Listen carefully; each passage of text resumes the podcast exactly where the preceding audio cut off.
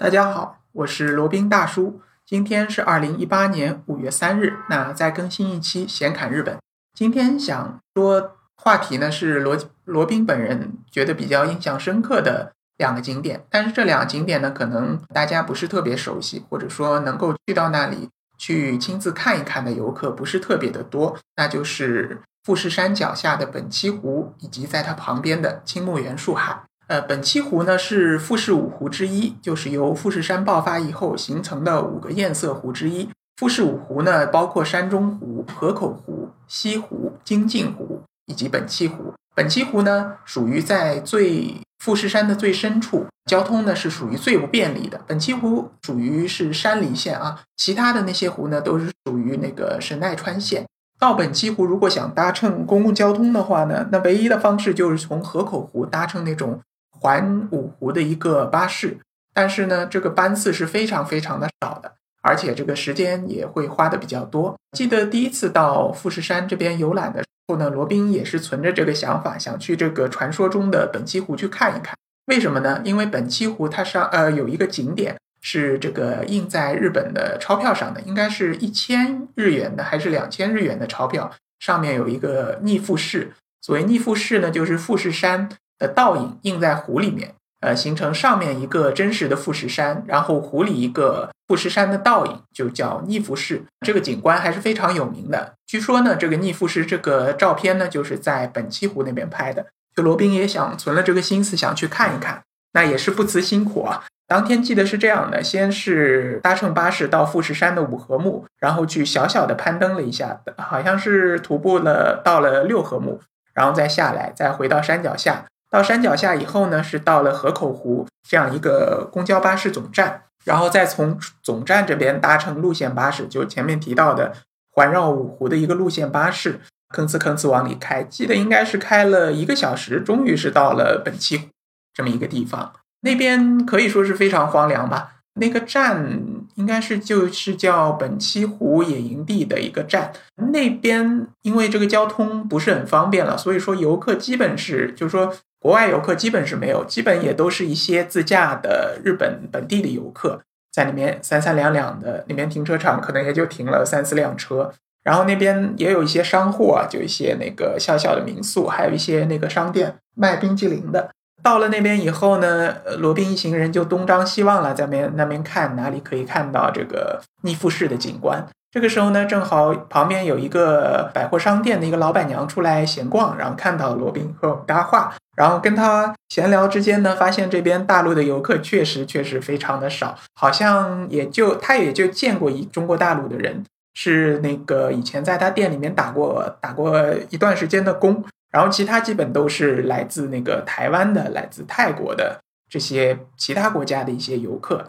一般这除了中国大陆以外呢，一般他们都是自驾的，因为到这儿来，你要么开车，如果是搭乘公共交通，像罗宾这样确实太不方便了，才会到这个地方来。然后罗宾也非常这个气馁的得到了一个消息，就是拍逆富士的地方呢不是在这里，而是在湖的对岸，是在湖的另一边。那这边过去呢是完全没有巴士了，你要么就是徒步走过去，要么就是。开车开过去，那开车显然是不可能了。那个驾照在当地也不通用。那如果是徒步走过去的话，查了一下，恐怕要走两三个小时才能到达。当时呢，天色已经有点晚了，应该是晚上大概四点左右。这个时候，因为那个属于深秋时节啊。那个太阳已经微微有些西斜，加上当时呢是个阴天，所以说天色有一些晚了。我们算了一下时间，如果要走到那边再走回来，那时间已经是要晚上八九点了。那个时候呢，末班车早就已经过了。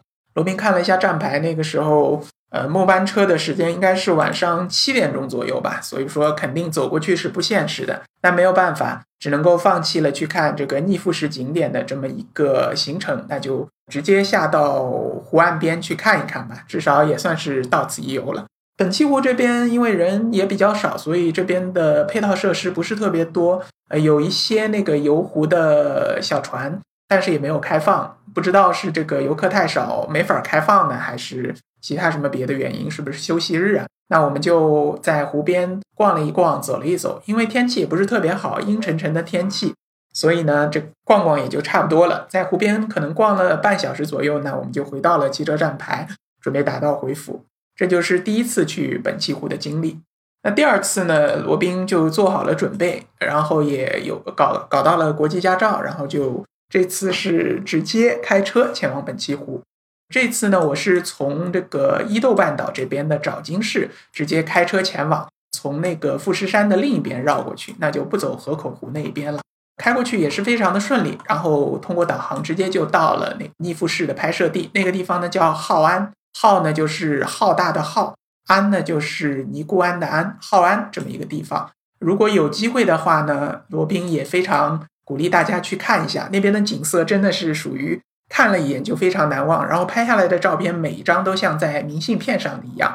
罗宾记得当时拍下照片，然后发到那个群友那个群里面，发到发给亲戚朋友们看了一下，他们当时就惊呼啊，这个也太美了吧！确实是这样的，在当时看，就是在当地看这个富士山的景色，加上这个本溪湖的这个湖光山色，确实让人。感觉印象非常非常的深刻。那直到现在呢，罗宾都可以只要闭上眼睛，就可以眼前浮现起非常清晰的当时的一个印象。如果是对大部分中国游客来说，可能开车还不是特别现实的一个事情，那可能可以考虑包车，或者说考虑搭一个出租车前往。虽然出租出租车确实比较贵，包车也挺贵的，但是罗宾觉得这样的一个景色还是值得的。不论是本溪湖也好，其他的富士五湖，比如说金镜湖、西湖也好，它们的湖水呢都是非常的澄澈透明。如果在湖边去玩玩水，相信你也一定会觉得不虚此行的。反正去玩一下就是对了。好，那说完了本期湖呢，那再说一下它位于它旁边的青木原树海。青木原树海呢，它其实就是一大片森林了，就是位于富士山脚下一大片面积还挺大的一个原始丛林。那面积应该有个百来个平方公里吧。虽然跟中国这边的这个原始原始森林比起来，可能这个不算什么，但是对于日本来说，也算是一个颇为巨大的一丛林了。那它出名是为什么呢？就是因为它是日本的一个自杀圣地。可能是因为当初这个推理小说家松本清张啊，他写了一个推理小说叫《波之塔》，那里面两位主人公，男女主人公呢，就是相约到那边去自杀的。那自杀的方式听起来也非常的唯美浪漫啊，就是走进这个树海里面，然后就慢慢的就自然而然的就迷路了，然后迷路了以后呢，就渐渐的就饿死了或者渴死了，然后就随便找一个树桩或者随便找一个地方一躺，那就完成了自杀这么一个行为艺术吧。自此以后呢，这个青木原树海就在日本这边的名气也越来越大了，非常多的这个想要结束自己生命的人呢，也会选择青木原树海。作为自己生命的一个终点站，为什么呢？因为那边比较干净，或者说那边死的比较干净。你在你走到里面，反正大家短时间内也不可能发现你，也不会留下什么害人的这种遗骸啊什么的。除非是真的有游客或者探险家往里探险，才可能会碰到他们，不会给别人带来麻烦或者困扰。对于日本人来说，不给别人带来麻烦是比较重要的一件事情。即使你自己想要自杀，也尽量会做到这一点。那如果像是卧轨啊、跳楼啊，总会吓坏小朋友吧？那到青木原树海里呢，就不会有这么个困扰。那随着这个青木原树海越来越有名啊，这个去那边寻短见的日本人也越来越多。后来政府也不得不出来管一管。那他们就是在青木原树海各个入口的地方立一块牌子。那大意呢，就是说生命呢是父母赐予你最重要的一件东西。当你这个考虑去做这么一件事情的时候呢，请你冷静下来，再想一想你的双亲，想一想你的兄弟姐妹，想一想你的子女，再仔细的考虑一下，是不是可以呢？就是想用这种方式把他们劝回来。不过看来效果不是特别好。每年去青木原树海这个寻短见的人的数量还是这个保持一个比较稳定的状态，一年差不多应该有一百来个吧。每年政府呃日本政府都会派人。进青木原树海进行一个清理和搜寻这些生者的遗骸吧。记得还有个节目叫《雷探长探秘》啊，罗宾有一次是无意中看见的，他也去过一次青木原树海，还在里面探索了一番，也确实找到了一些自杀者的遗骸。里面这个拍出来还是有一些这个阴森森的感觉的。所以说，如果胆子不是特别大的话，建议还是不要去那边探险的好。万一迷路啦，或者万一被吓到了，其实也不特别好的。不过话说回来，如果你真的想去青木原树海探险的话呢，其实也不是特别方便的。就像前面说的，青木原树海呢，它是位于这个本溪湖的旁边，它本身的公共交通呢就不发达。你想要到那边呢，你要么就打辆出租车，要么就包个车。你想通过这个坐巴士到那边呢，很不方便的。所以呢，如果对这个确实比较好奇或者想要这个到此一游的朋友们呢，那可以考虑啊包个车，那去本溪湖看一看逆富士，然后再去青木原树海稍稍的。看一下里面的景色吧。那注意不要往里走的太多，因为里面据说是地下有磁铁矿，可能会干扰 GPS 和指南针的运行，很容易很容易就会迷路的。所以一定要当心，最好大家结伴而行啊，不要像那个雷探长一样，一个人就莽莽撞撞的冲进去了。好，那如果想要到这两个地方去游玩的话呢，那交通怎么怎么走呢？那可以考虑两种方式，一种呢就是从东京出发。搭乘这个从新宿发车的巴士到河口湖，然后再从河口湖作为一个中转站，搭乘巴士或者搭出租车前往这两个地方。或者呢，你也可以从静冈到静冈机场，然后再想办法到那个伊豆半岛这边，或者索性就住在这青木原树海附近的民宿或者 Airbnb。嗯，这样的话也也可以到那边去好好的看一看，玩一玩。如果到了那边，罗宾当然也这个推荐把其他那些湖都看一下吧，因为毕竟富士五湖嘛，各有特色。罗宾比较中意的，其中比较中意的一个是本溪湖，还有一个就是西湖，不是杭州那个西湖啊，是富士山脚下的西湖。虽然写的写法是一模一样的，这西湖呢，虽然它的面积并不大，但是有一种非常这个让人心情能够平和的感觉。当时罗宾第一眼看到，就马上就被吸引了。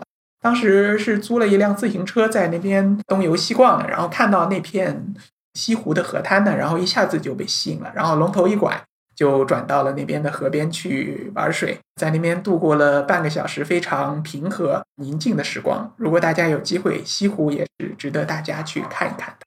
好了，那今天就讲了一下位于富士山脚下的本溪湖以及青木原树海的一些简单的介绍。接下来呢是罗宾大叔的广告时间。罗宾大叔可以为大家提供如下的收费服务，包括日本自由行的咨询服务、日本深度游的私人定制服务，以及日本经营管理移民的咨询服务，还包括日本购房移民的咨询服务。另外呢，还有另外一个领域啊，罗宾大叔还可以提供如下的服务，包括赴美生子、赴加生子的咨询服务。赴美生子、城市签的代办服务，以及美国、加拿大十年旅游签证的代办服务。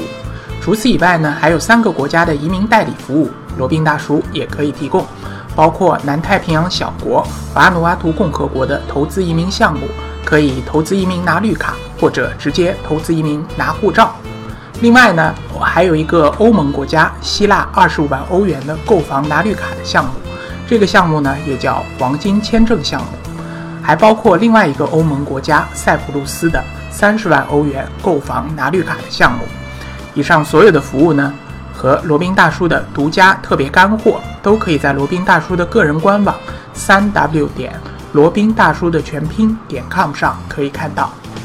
您也可以加罗宾大叔的个人微信八二七四七九七零八二七四七九七零，向罗宾大叔本尊咨询相关的服务内容。添加时请注明从哪里获知罗宾大叔的微信号以及咨询的内容，谢谢大家。